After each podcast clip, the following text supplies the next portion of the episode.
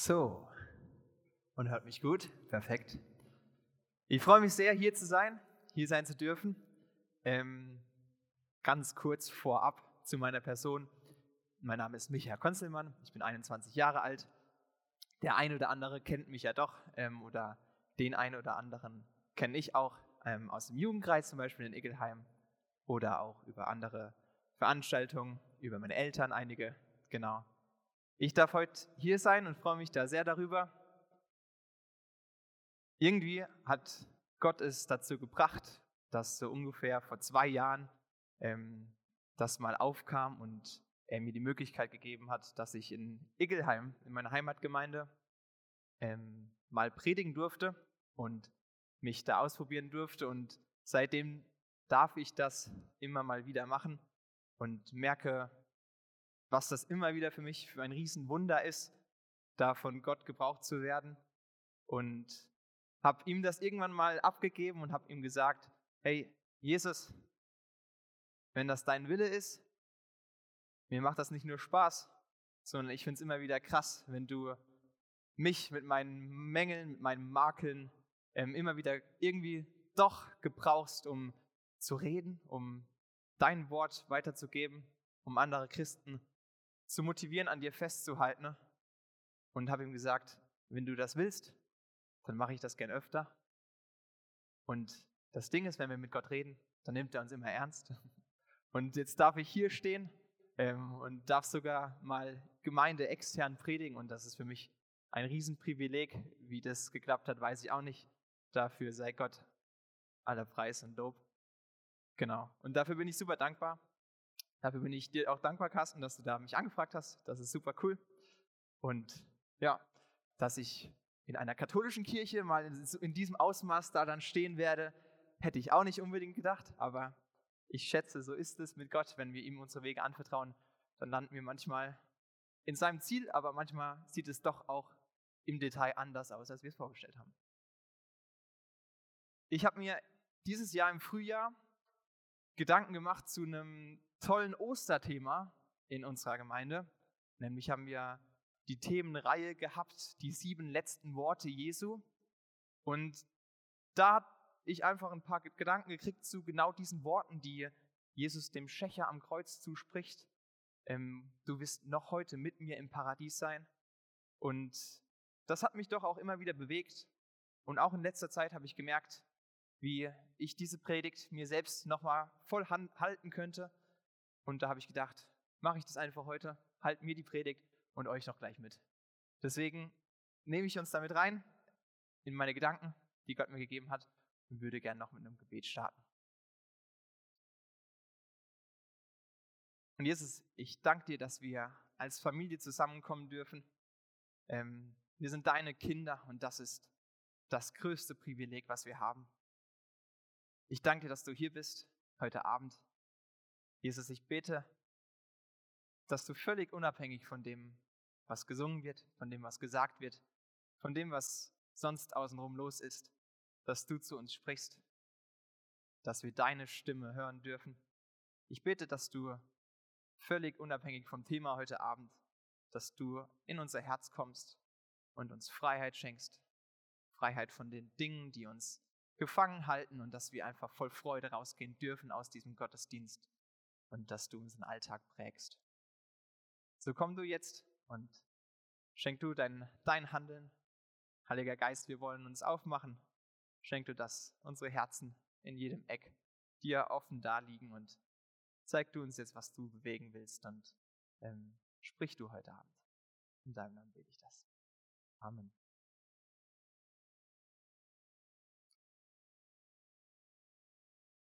Wenn ihr eure Bibel dabei habt, lade ich euch gern ein, mit mir zusammen den Bibeltext aufzuschlagen, um den es geht. Der steht nämlich in äh, Lukas 23, Vers 32 bis 43. Lukas 23, Vers 32 bis 43. Und ich will ihn einmal mit uns lesen und dann gehen wir nochmal auf ein paar Details ein oder gehen den nochmal kurz durch gemeinsam. Also Lukas 23, Vers 32. Es wurden aber auch noch zwei Verbrecher mit ihm zur Hinrichtung geführt. Und als sie an den Ort kamen, der Schädelstätte genannt wird, kreuzigten sie ihn und die Verbrecher, den einen zur Rechten, den anderen zur Linken. Und Jesus sprach, Vater, vergib ihnen, denn sie wissen nicht, was sie tun. Sie aber teilten seine Kleider unter sich und warfen das Los darüber. Und das Volk stand dabei und sah zu. Und auch die vornehmen Leute spotteten, andere hat er gerettet, er rette jetzt sich selbst, wenn er doch der Gesalbte Gottes ist, der Auserwählte. Und auch die Soldaten machten sich lustig über ihn. Sie traten vor ihn hin, reichten ihm Essig und sagten, wenn du der König der Juden bist, dann rette dich selbst. Es war auch eine Inschrift über ihm angebracht. Dies ist der König der Juden. Eine aber von den Verbrechern, die am Kreuz hingen, verhöhnte ihn und sagte, Bist du nicht der Gesalbte? Rettet dich und uns. Da fuhr ihn der andere an und hielt ihm entgegen, Fürchtest du Gott nicht einmal jetzt, da du vom gleichen Urteil betroffen bist? Wir allerdings sind es zu Recht. Denn wir empfangen, was unsere Taten verdienen. Dieser aber hat nichts Unrechtes getan. Und er sagte, Jesus, denk an mich, wenn du in dein Reich kommst. Und er sagte zu ihm, Amen, ich sage dir, heute noch wirst du mit mir im Paradies sein. Vielleicht denkst du jetzt, ein komischer Predigtext zu dieser Zeit. Da geht es doch nur, da geht es um Ostern, um Kreuzigung. Und da hast du recht, wahrscheinlich ist es mit der Weihnachtssaison, auf die es jetzt ähm, peu à peu losgeht, zugeht, ähm, nicht so ganz passend. Aber ich merke immer wieder, dass wir Christen super gut sind darin, uns in Details zu verlieren. Und ich merke immer wieder, wie es mir selbst gut tut, und da will ich euch einladen, das heute Abend auch zu machen, zurückzukommen zum Kreuz. Es gibt nichts Tieferes, über das wir uns Gedanken machen können, als das Kreuz.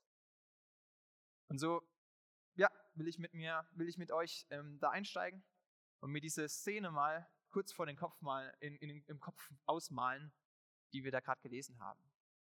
Jesus wurde vor die Stadt geführt, auf Golgatha, vor Jerusalem. Er war schon längst auf das Brutalste zugerichtet.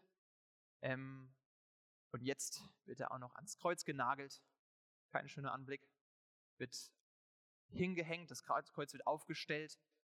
Und er ist nicht alleine da an dem Kreuz, sondern neben ihm hängen diese zwei Verbrecher. Und eine riesen Menschenmenge vor ihm steht nicht da und macht nichts, sondern ruft ihm zu, verspottet ihn. Gerade die Juden, die er die Tage davor noch in der Synagoge gelehrt haben, die ihm zugehört haben, die ihm teilweise an den Lippen hingen und nicht genug von ihm bekommen konnten, die stehen jetzt vor ihm, verspotten ihn. Die äh, römischen Soldaten ähm, machen sich einen Spaß draus, die, für die ist das Ganze sowieso nur ein einziger Witz, denn sie wissen, dieser Mann da, der hat nichts gemacht, als ein bisschen was gesagt, was den Juden nicht so gefällt. Vor allem, dass er der Sohn Gottes sei und nur weil er das jetzt nicht zurücknehmen will, lässt er sich deswegen jetzt hier kreuzigen. Und so wird er da verspottet. Und dann passiert etwas Interessantes.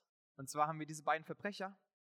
Und dieser eine Verbrecher, der ähm, zur Seite von ihm, von ihm hing, der entscheidet sich, er will in seinem Leben jetzt noch die letzten Atemzüge nutzen, um eine letzte Möglichkeit zu machen. Und er steigt ein in, den, in diesen Spott der, der Menschenmenge. Und er steigt ein und ähm, spottet ihm genauso. Bist nicht du der Gesalbte? Rette dich und uns. Er kriegt nochmal ein letztes, vielleicht ein bisschen Anerkennung, ein letztes Lachen von dem einen oder anderen. Ähm, er kriegt das, was er da irgendwie wollte, diesen Spott. Und es geht alles in die gleiche Richtung, alle gegen Jesus. Und er steigt da ein, der eine Verbrecher. Doch dann passiert was Plötzliches, was Spannendes was man vielleicht nicht so erwartet hätte. Und zwar meldet sich der andere Verbrecher zu Wort. Und das war kein Heiliger, definitiv nicht.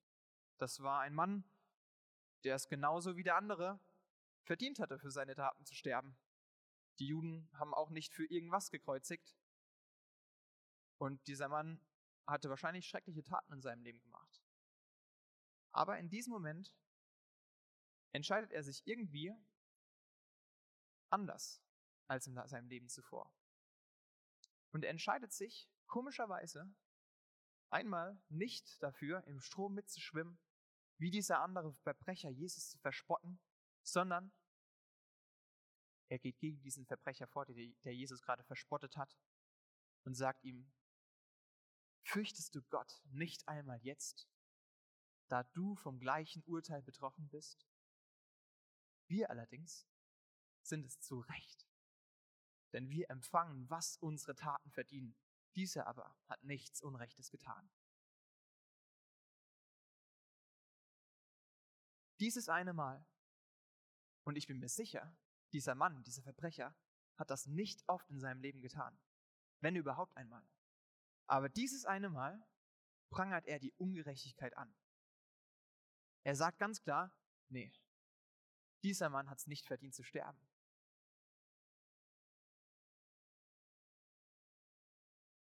Er legt offen, was Ungerechtigkeit ist. Und der Höhepunkt ist, wie er das macht. Er sagt nämlich und gesteht sich das selbst ein, denn ich hab's verdient. Indem er sogar sich selbst zum ersten Mal eingesteht, was er in seinem Leben immer nur geleugnet hat. Ich bin tatsächlich schuldig. Und als er sich das eingesteht und eventuell sogar seine früheren Entscheidungen, wo er das immer versäumt hat, ernsthaft bereut, beschließt er, seine letzte Chance, seine allerletzte Chance, er ist kurz vorm Tod, auf Umkehr und auf ein anderes Leben nicht zu vergeuden. Ähm, und er nimmt, so stelle ich mir das zumindest vor, seinen letzten Mut zusammen und fragt in all der Schwäche, die er da am Kreuz wahrscheinlich hing, um eine Sache, wo er sich bisher niemals getraut hätte, danach zu fragen.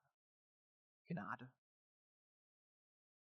Und er sagt, und er spricht Jesus direkt an, Jesus, denk an mich, wenn du in dein Reich kommst. Er traut sich nicht zu fragen, Jesus, kannst du mir vergeben? Oder Jesus, darf ich mit dir ins Paradies gehen? Sondern er sagt mir, das Mindeste, was er vielleicht irgendwie sich für möglich halten kann. Jesus, denk an mich, wenn du in mein Reich, wenn du in dein Reich kommst. Und ich stelle mir das so vor, dass Jesus, der gepeinigt da hängt, in aller Qual, in allem Schmerz, einen letzten Blick zu ihm noch hinkriegt oder ihn anschaut, vielleicht sogar noch ein Lächeln auf den Mund bekommt und ihm zusagt, Amen, ich sage dir, heute noch wirst du mit mir im Paradies sein.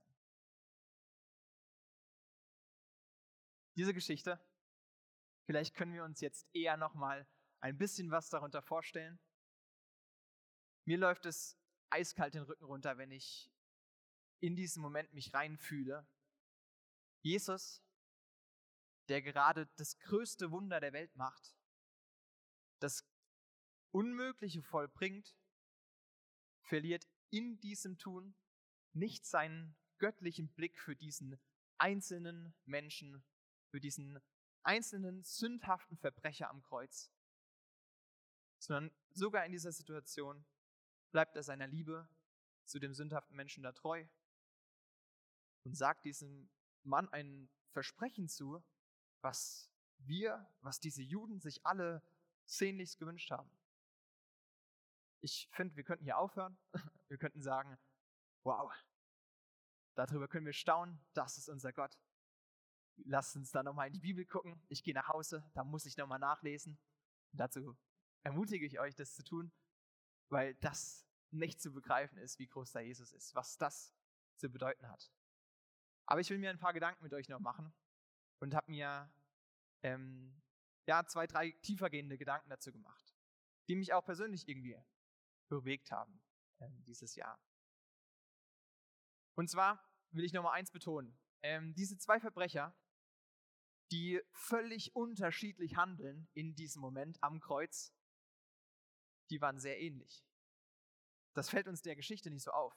Aber im Prinzip waren das sehr, sehr ähnliche Menschen, von denen es damals leider einige gab, die ihr Leben weggeworfen haben, indem sie dem schnellen Geld hinterhergerannt sind, gestohlen haben, gesündigt haben, nur Schlechtes getan haben. Und die beiden hingen nicht umsonst am Kreuz, das müssen wir uns bewusst machen. Ähm, beide Verbrecher waren Verbrecher. Beide Schächer am Kreuz, wie wir es ja auch, wie es den Begriff ja auch so gibt, waren Schächer, waren Verbrecher. In der Situation am Kreuz aber, wie wir es ganz klar in dieser Geschichte sehen, da sind sie irgendwie völlig unterschiedlich. Da handeln sie ganz unterschiedlich. Und das ist interessant, weil ich glaube, dass das an dieser Situation liegt. Wenn wir nämlich mit dem Tod konfrontiert werden, dann kommt daraus, wie wir wirklich denken. Und ich weiß, dass das ein sensibles Thema ist, diese Konfrontation mit dem Tod. Aber ich will euch kurz erzählen, und da maße ich mir nichts an, weil ich weiß, das habe ich noch zu keinem, ja, keinem Maß erlebt in meinem Leben, dass ich da irgendetwas sagen könnte. Ähm, aber mir ging es so, ich will euch kurz etwas aus meinem Leben erzählen zu diesem Thema.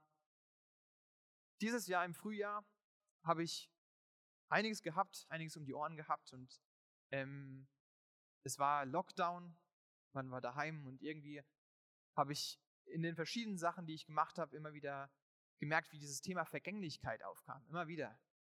Und ich spiele Handball und da hatten wir während dem Lockdown, man muss ja irgendwie kreativ werden, ähm, hatten wir Online-Trainings, wo wir dann mit Zoom jeder vor der Kamera war und dann irgendwelche Übungen gemacht hat.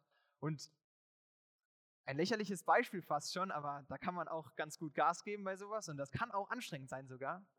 Ähm, und es erscheint vielleicht lächerlich, aber ich hatte teilweise einfach Sachen, wo ich gemerkt habe, oh, ich komme nicht mehr mit. Ich war nicht so fit. Mein Herz pumpt und pumpt, aber mir geht es irgendwie nicht gut.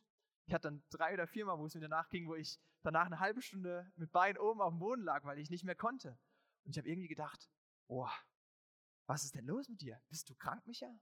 Und ich kann es gar nicht so ganz sagen, aber irgendwie kam immer wieder dieser Gedanke auf, hey, irgendwie, was ist das mit, wie vergänglich ist doch unser Leben? Ganz verschiedene Sachen. Und an einem Abend hat sich das zugespitzt. Wie gesagt, ich weiß nicht, woher das kam, aber an einem Abend, ihr kennt bestimmt so Abende, wo man im Bett liegt und sich noch irgendwie merkt, es kommen ein paar Gedanken auf. Das war bei mir so und plötzlich trifft mich mit, mit richtiger Wucht so ein Gedanke, Micha, was wäre, wenn du heute sterben würdest?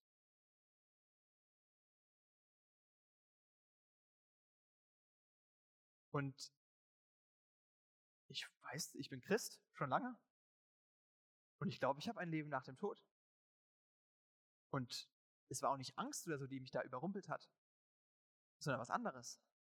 Nämlich, ich wurde plötzlich richtig tief traurig in dem Moment. Und ich habe gemerkt, dieser Gedanke, hey, eigentlich weiß das jeder. Was? Das Leben ist so kurz, es kann jederzeit vorbei sein. Was wäre, wenn du heute sterben würdest? Und ich habe gemerkt, oh, ich wurde zutiefst traurig. Und es ging so weit, und das mache ich nicht oft, dass ich sogar richtig losheulen musste. Und ich wusste selbst nicht mehr, was ist denn jetzt los? Aber dieser Gedanke hat mich einfach nur zutiefst traurig gemacht. Und ich konnte es nicht deuten. Woher kommt das denn? Also habe ich Gott gefragt. Gott, was willst du mir hier zeigen gerade? Ich weiß nicht, dieser Gedanke, kommt er überhaupt von dir? Was wäre, wenn ich heute sterben würde? Und selbst wenn, warum, wenn dieser Gedanke von dir kommt, warum sitze ich jetzt hier und bin so traurig darüber? Und irgendwie hat Gott in diesem Moment ziemlich klar geredet und hat gesagt, oder das wurde mir so bewusst, als ich mit ihm dann im Gespräch war, hey, Micha, stimmt. Wenn du sterben würdest, wenn du jetzt weg wärst, dein Leben hätte irgendwie seinen Sinn verloren. Die letzten Wochen, die du irgendwie gemacht und gemacht hast oder auf irgendwas zugelebt hast, komisch, die Tage hätten ihren Sinn verloren. Deine Motivation war irgendwie da, die letzten Tage, ja, bis dahin machen. Bei einer Prüfungsphase, bis zu dieser Prüfung und dann kannst du wieder leben. Was wäre, wenn ich heute sterben würde? Das wäre umsonst gewesen. All die Tage weggeworfen. All diese wichtigen Tage oder all diese, diese ganze Motivation, die hinter den Wochen gesteckt hat, wäre dahin gewesen, hätte keinen Sinn ergeben. Und so habe ich plötzlich gemerkt, das macht mich traurig. Und das war nicht nur die Prüfungsphase, sondern wenn ich da weitergedacht habe, habe ich gemerkt, stimmt, das ist eine Riesenperspektive, die ich in meinem Leben gefunden habe. Zu sagen, ja, beiß dich durch bis zum nächsten Urlaub und dann bist du erfüllt. Dann kann dieser Urlaub dich wieder auffüllen. Irgendwie habe ich gemerkt, die Motivation in meinem Leben war das nächste tolle Ereignis, was anstand. Ich mit dem Gedanken, wenn ich das nicht erlebe, dieses nächste Ereignis, dann hat die Zeit bis dahin gar, gar keinen Sinn gemacht. Dann hat es alles, was war dann die Motivation dahinter? Was war die Perspektive in dieser Zeit?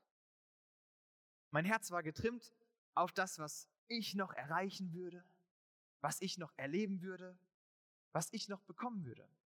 Und ich bin mir sicher, wenn du überlegst, dann findest du den Gedanken irgendwo auch in deinem Leben. Das kann alles Mögliche sein. Ähm, dieser Gedanke, ja, vielleicht mein Leben ist momentan ganz gut, aber ja, so richtig erfüllt bin ich noch nicht. Aber das ist ja logisch. Erfüllt, so richtig erfüllt werden, kann ich ja erst, wenn ich verheiratet bin. So richtig erfüllt werden kann ich doch erst, wenn ich, wenn ich meine Ausbildung, wenn ich mein Studium abgeschlossen habe. In der Schule kann ich doch niemals erfüllt werden. Wenn ich in der Schule fertig bin, dann fängt das Leben an. Dann geht's los. Vielleicht bist du schon ein bisschen weiter im Leben und sagst, ja, mein Alltag, so richtig erfüllt bin ich ja nicht, aber ist nicht so schlimm. Noch so, so, und so und so viele Jahre, dann steht die Rente an und dann geht das Leben los. Also, selbst wenn das nicht bewusst dein Gedanke bist, ist, bin ich mir sicher, in, ein oder anderen, in dem einen oder anderen Gedanke wirst du dich wiederfinden. Und ich habe gemerkt, wow, das ist nicht nur irgendwie ein Gedanke, sondern ich schiebe einiges auf damit. Ich weiß, in so vielen Dingen sagt mir Gott immer wieder, Micha, hier, so hätte ich gern, dass du lebst. Und was sag ich? Okay, Jesus, das werde ich machen. Aber ich bringe noch die Prüfung zu Ende. Dann mache ich das. Oder, ja, Jesus, im, im Sommer, da ist wieder eine Freizeit, da kann ich das machen. Da werde ich so leben. Dann werde ich mich verändern. Und plötzlich, was wäre, wenn ich heute sterben würde? Vielleicht kannst du jetzt ein bisschen nachvollziehen, warum mich das so geflasht hat, weil ja, ich selbst mich damals nicht so ganz verstanden habe. Aber es ist Realität irgendwie. Und deswegen glaube ich, können wir auch darüber reden. Dieses Leben auf dieser Welt hat für uns alle irgendein Ende. Und trotzdem planen wir unser Leben meistens oder leider oft selbst als Christen so, als wüssten wir das nicht. Und das soll nicht die Botschaft meiner Predigt sein. Ich habe Gott nämlich gefragt, Gott, was ist die Alternative? Und er hat mir was Cooles gegeben, nämlich ein Lied hat er mir aufs Herz gelegt und das werden sicher auch einige von euch kennen. Das heißt Privileg. Ähm, da heißt es in der Strophe unter anderem zum Beispiel, das kennt ihr bestimmt, ist es nicht wunderbar, an diesem Tag zu sein? Es ist ein Privileg, erachte es nicht als klein. Und in der Bridge heißt, das hat mich besonders geflasht, irgendwie, als mir das bewusst wurde und als ich das mal so durchgegangen bin, einfach im Kopf. Da heißt, das wird ein Wunder sein, weder zu groß, zu klein. Lebe die Zeit in Perspektive Ewigkeit. Und ich habe gemerkt, okay, ich war ganz schön aufgewühlt, aber Gott, du lässt mich nicht allein hier drin. Das ist gut. Und habe gemerkt, das ist das irgendwie, was Gott mir mitgeben will. Perspektive Ewigkeit. Und das ist das, wo ich auch genau diese Worte Jesu mit mir im Paradies zu sein, mit euch deuten will, mit euch zu verstehen will. Ähm, was heißt es, mit Jesus im Paradies zu sein? Das kann ganz vieles bedeuten.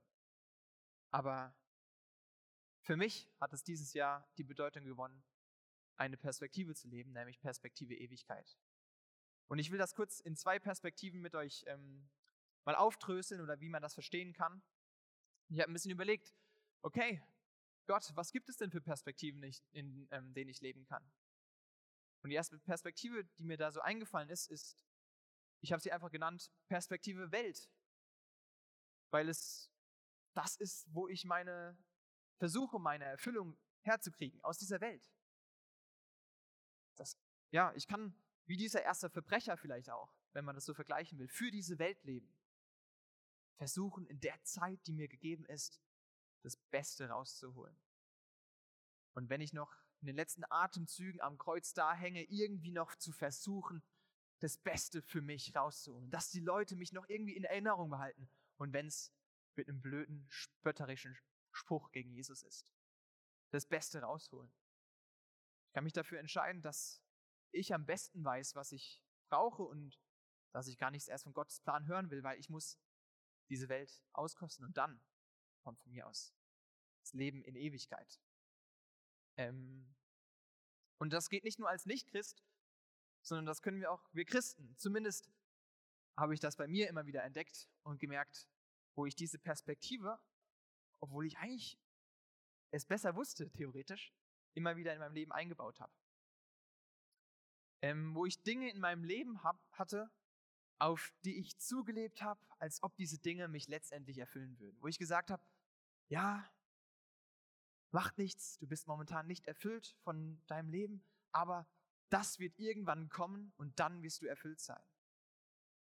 Wo ich mir Dinge zugesprochen habe, ähm, dass der nächste Punkt, den ich, der ansteht in meinem Leben, was auch immer das sein mag, und da kann man die Lücke auch ganz frei füllen. Aber der nächste Punkt, den ich sehnlichst erwarte, dass der den Unterschied machen wird, ähm, der wird mich erfüllen. Da wird die Welt mir das geben, was ich brauche und das Loch in mir wird gefüllt. Nächsten Urlaub, nach einem Schulwechsel, Jobwechsel, was auch immer. Ähm, meistens, wenn wir uns dann aber mal ehrlich Gedanken darüber machen, kennen wir alle diese Dinge und wir kriegen oftmals auch irgendwann, kommen diese Schritte, irgendwann diese Dinge, die wir sehen, nichts erwarten, kriegen wir geschenkt, sind unglaublich dankbar dafür, versuchen uns davon erfüllen zu lassen und das klappt vielleicht auch manchmal. Eine Woche, zwei. Aber wir merken irgendwann, das war es nicht. Also dann vielleicht doch erst das nächste und dann, dann werden wir erfüllt werden. Und ich habe mich darin erwischt und habe gemerkt, okay, was ist die Alternative? Gott, was willst du mir geben? Und habe mich an dieses Lied erinnert und habe das nochmal für mich aufgenommen. Gott, was für eine Alternative willst du mir geben? Perspektive, Ewigkeit. Was heißt das? Und ich habe in die Bibel geguckt und habe gemerkt, stimmt. Die Bibel sagt ziemlich klar immer wieder und ziemlich krass, dass diese Welt mit allem, was darin ist, wie wunderbar sie auch gemacht wurde, mit all den guten Dingen auch, die darin stecken, diese Welt an sich uns niemals erfüllen kann. Da ist die Bibel sehr klar. Und ich habe gemerkt, Perspektive Ewigkeit. Ich kann Gott Glauben schenken und kann das annehmen. Das ist schwer, weil wir Menschen, wir sind so gepolt, wir haben Angst, wir verpassen was. Ah, wenn ich jetzt wirklich dem Glauben schenke, dass die Welt mich nicht erfüllt, ich könnte was verpassen. Aber ich könnte Gott Glauben schenken, weil er das immer wieder sagt in der Bibel, dass es so ist. Und ich könnte ihm glauben, dass er der Einzige ist, der mich wirklich erfüllen kann dass er der Einzige ist, der Wasser für mich hat, wodurch ich nie mehr durstig bin.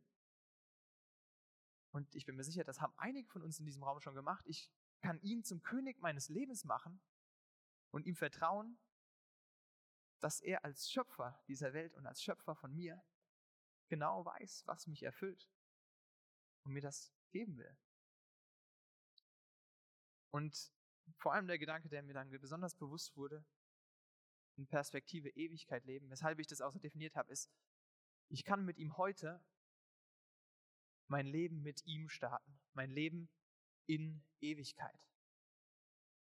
Nicht ein Leben in Ewigkeit, sondern ein Leben in Ewigkeit. Mit genau dieser Perspektive, was heute seinen Anfang hat, wann auch immer seinen Anfang hat. Und völlig unabhängig von den Dingen in meinem Leben kontinuierlich geht. Und das heißt nicht, ich lebe nur auf die Zukunft ausgerichtet, sondern genau das Gegenteil. Ich lebe in Ewigkeit und dadurch lebe ich im Hier und Jetzt, in jedem Tag mit einem Riesenprivileg, das ich darin sehe und kann Gott fragen, wie er mir Freude an meinem Alltag schenken will, sodass der Antrieb meines Lebens nicht der nächste Urlaub, nicht die, Ende, die nächste Veränderung, die nächsten Ferien, zu denen es am Ende dann gar nicht kommt oder so, oder der nächste Jobwechsel, Schulwechsel, was auch immer ist, sondern ich kann sein Geschenk annehmen, sein Gnadengeschenk ähm, und mit ihm in Ewigkeit leben. Ich glaube, uns allen wird, bewusst so langsam, dass ähm, wenn wir auf diese Verbrecher zurückkommen, ähm, diese Schächer am Kreuz, dass es nicht, was man auch so verstehen könnte, dass es nicht darum geht, wer hier noch ein letztes Ticket für den Himmel mitkriegt. Dass es bei Jesus generell nicht darum geht, ähm, Himmel oder Hölle irgendwann mal, sondern dass es um viel mehr ging und auch in dieser Geschichte, auch wenn diese Männer kurz vor dem Tod standen, es geht da um mehr als ähm, Himmel oder Hölle für die beiden. Und auch bei diesem Mann, der sich umentschieden hat, der nicht noch das letzte Ticket für den Himmel mitgekriegt hat, weil er genau versucht hat, noch die richtigen Worte irgendwie bei Jesus einzuschmeißen, ähm, sondern auch für ihn ging es um eine lebensverändernde Entscheidung, die sein Leben in Ewigkeit verändert haben und die nicht nur über das Leben in Ewigkeit irgendwann mal, also ob Himmel oder Hölle irgendwann mal, entschieden haben. Wusstest du, dass dein Leben an dem Tag, dein Leben in Ewigkeit, dein ewiges Leben an dem Tag gestartet hat, als du Christ wurdest? Mir war es nicht so bewusst. Jesus gibt dir ein Leben in Ewigkeit und das ist noch viel, viel mehr und das müssen wir uns erstmal ausmalen als ein Leben nach dem Tod. Das ist das Geschenk, was Gott dir und mir macht. Und ich glaube, obwohl wir es genau wie diese Verbrecher alles andere als verdienen, macht er es durch den Plan, den er von Anfang an hatte, möglich, mit uns dieses Leben in Ewigkeit zu leben. Diese unglaubliche Gnade, die ähm, Gott uns am Kreuz gezeigt hat, dass er unsere riesige Schuld ähm, überwindet, so auch die von diesem Verbrecher, sodass wir aus dieser Perspektive Welt, in die wir alle übrigens hineingeboren werden, ähm, kein Kind kommt auf die Welt und ist demütig, gibt lieber als zu nehmen. Ähm, wir werden da alle hineingeboren, aber durch Gott, durch Jesu Opfer dürfen wir da heraustreten, raus aus dieser Perspektive Welt, nehmen, was ich brauche und rein in Perspektive Ewigkeit und Freiheit empfangen von dem, was erfüllt mich. Ich muss bis zum nächsten kommen, was mich erfüllt. Und was müssen wir dafür tun, ist jetzt vielleicht die Frage, die du dir da stellst. Und da musst du Gott fragen. Aber ich glaube, wir müssen, genau wie dieser Verbrecher es übrigens auch musste, mit einem ehrlichen Herzen uns zu Jesus stellen und seine ewige Perspektive für unser Leben annehmen. Ich erinnere dich dran, auch für diesen Verbrecher hieß, war das nicht sehr einfach. Eine Riesenmenge und auch noch der andere Verbrecher, die alle gegen Jesus waren. Und er hat sich trotzdem für ihn ähm, eingesetzt. Er hat sich trotzdem auf seine Seite gestellt. Aber wenn wir das genauso tun, mit einem ehrlichen Herzen, uns für diese ewige Perspektive entscheiden ähm, und uns auf seine, seine Seite stellen, dann dürfen wir diese Perspektive Ewigkeit annehmen. Seine Perspektive. Jesu Perspektive für unser Leben. Und wie dringend brauchen wir das? Wie dringend brauchen wir das für jeden Tag in unserem Leben? Wie dringend brauchen wir diese Dankbarkeit, dass dieser Tag ein Privileg ist? Dass Gott in unserer Arbeit, in unserer Schule, in jeder Zeit was Gutes draus machen will. Dass wir nicht verzweifelt sein müssen, weil wir nicht erfüllt werden von unseren Dingen und unser Urlaub auch noch wegen Corona oder so ausfällt, das einzige im Jahr, was uns wirklich erfüllt hat, sondern wie dankbar dürfen wir sein, dass wir als Christen ne, die Quelle haben, wo wir erfüllt werden. Und das heißt, in Perspektive Ewigkeit zu leben, in Jesu Perspektive. In Jakobus 4, Vers 4 ähm, steht, ihr Treulosen, wisst ihr nicht, dass Freundschaft mit der Welt Feindschaft gegen Gott ist? Wer der Welt Freund sein will, macht sich zum Feind Gottes. Und das will ich euch nochmal mitgeben als Klare Worte, dass es auch nicht leicht ist, genauso wie es für den Verbrecher nicht war. Und trotzdem dürfen wir diese, Über diese Überwindung eingehen und dürfen ähm, Perspektive Ewigkeit annehmen. Ich will dich ganz ähm, offen dazu ein, einladen, mit mir zu überlegen, was das für unser Leben bedeutet. Und ich, ja, weiß, das sind ähm, ein paar Worte, ein paar Gedanken und ich merke und habe das auch ehrlich gesagt, dass ich mir das am allermeisten zu mir selbst predigen muss, weil wir Menschen so schnell immer wieder da drin landen, in diesem Gedanken, in diesem Stress, in was auch immer drin. Es geht bis zum nächsten und dann geht es weiter. Aber Gott will in jedem Sturm mit uns leben. Und klar, es gibt Zeiten, ne, ähm, durch die müssen wir uns durchbeißen. Das ist der Fall. Ich werde auch nicht sagen, ich höre jetzt auf zu lernen für meine Prüfung, weil ich muss ja in Ewigkeit leben und da hat es keinen, hat es keinen Stellenwert. Wir müssen uns manchmal durchbeißen durch Zeiten. Aber das Coole ist, Jesus beißt mit uns durch, beißt sich mit uns durch. Jeden Moment.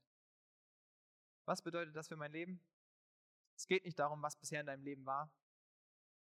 Jesus hat alles getan, dass uns keine unserer Sünden, keine unserer Vergehen, unserer Gedanken, was auch immer, nichts von dem, was wir getan haben, abhalten kann, sein Geschenk anzunehmen, um in Perspektive Ewigkeit zu leben.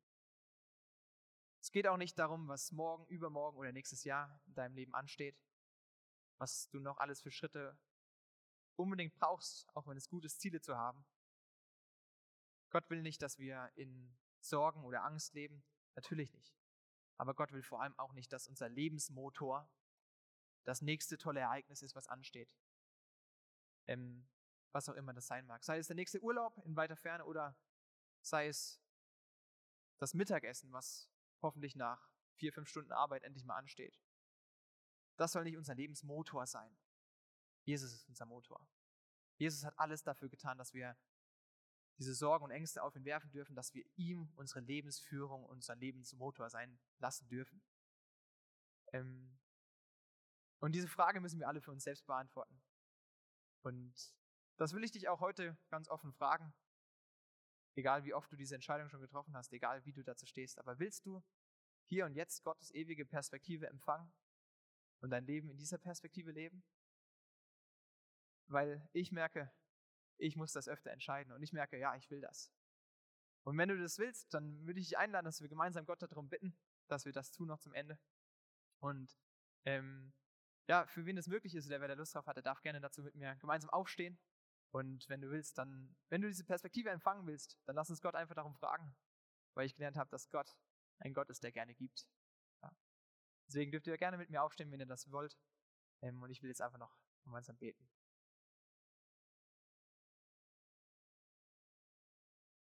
Jesus, ich danke dir für das Geschenk des Lebens, das du jedem von uns gemacht hast. Ich danke dir für diese Erde, die du wunderbar geschaffen hast und ja, für diese Privilegien, die wir auch haben in Deutschland, in unserem Leben. Für Familie, die du uns geschenkt hast, für Freunde, für Schule, für Arbeit, all die Dinge, die sind nicht selbstverständlich. Und ich danke dir für dieses gute Leben, für diese gute Erde auch, die du für uns gemacht hast. Trotzdem, Jesus, siehst du, wie wir so schnell in diese Erde auch in eine Perspektive reinkommen, die nicht deiner Perspektive entspricht. Wo wir uns danach sehnen, erfüllt zu werden und gucken, was kommt, was als nächstes ansteht, was uns erfüllen könnte. Jesus, du siehst diese Sehnsucht in uns und ich ähm, glaube, du hast da ein Riesenverlangen, danach diese Sehnsucht zu stillen. Und ich glaube, du hast da schon alles dafür gemacht, dass wir diese Sehnsucht gestillt haben können. Und Jesus, wir stehen vor dir und wollen genau das erbeten. Füll du uns und gib du uns diese Perspektive neu. Viele von uns hatten diese Perspektive schon. Viele von uns kennen Zeiten, wo genau das Realität war, wo wir jeden Tag da rein starten durften, mit dir gemeinsam unter Kraft hatten. Und dieses, wo auch immer das Feuer da erloschen ist, wo auch immer da eine andere Perspektive, die Perspektive Welt von mir aus wieder Platz eingenommen werden, äh, hat. Jesus, da wollen wir dir das anbefehlen und dir das hinlegen und beten, dass du uns reich beschenkst mit deiner Perspektive Ewigkeit. Füll du uns, stehen vor dir mit leeren Händen. Ohne dich können wir nichts, ohne dich sind wir nichts. Und ohne dich werden wir auch nichts haben, aber mit dir haben wir alles.